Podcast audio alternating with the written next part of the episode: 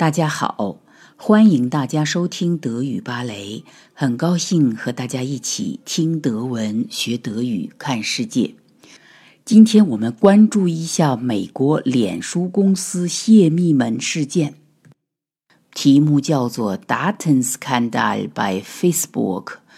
Daten 就是数据，Skandal 就是轰动性的新闻，by Facebook。就是在脸书这家公司加在一起呢，就是 Facebook 这家公司的泄密丑闻。这件事情已经闹得沸沸扬扬，对我们每一个使用互联网的用户来说，保证我们本身的数据安全是目前的网络时代十分重要的一个问题。我们应该有权利保护我们自己的隐私。好。我们来看这条新闻，这里是新闻的朗读版。Großer Datenskandal bei Facebook. Viele Menschen ärgern sich gerade sehr über Facebook. Einige rufen sogar dazu auf, Facebook zu löschen. Bei Facebook gab es einen großen Datenskandal. Eine britische Firma hat bei Facebook von Leuten Daten geklaut. Es waren Daten von über 50 Millionen Menschen.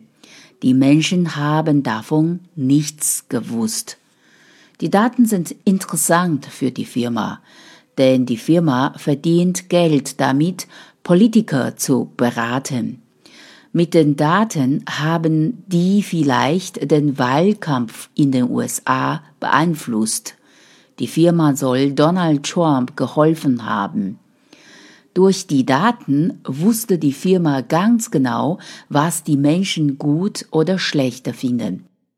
Dann soll sie den Leuten speziell auf ihre Interessen zugeschnittene Wahlwerbung für Donald Trump zugeschickt haben.